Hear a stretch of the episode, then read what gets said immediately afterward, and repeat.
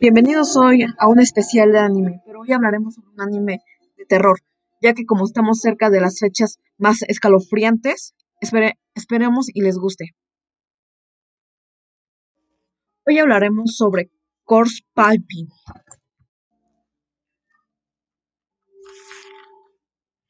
Este anime es uno de los más perturbadores, ya que contiene bastantes escenas gore. Este anime fue basado en un videojuego.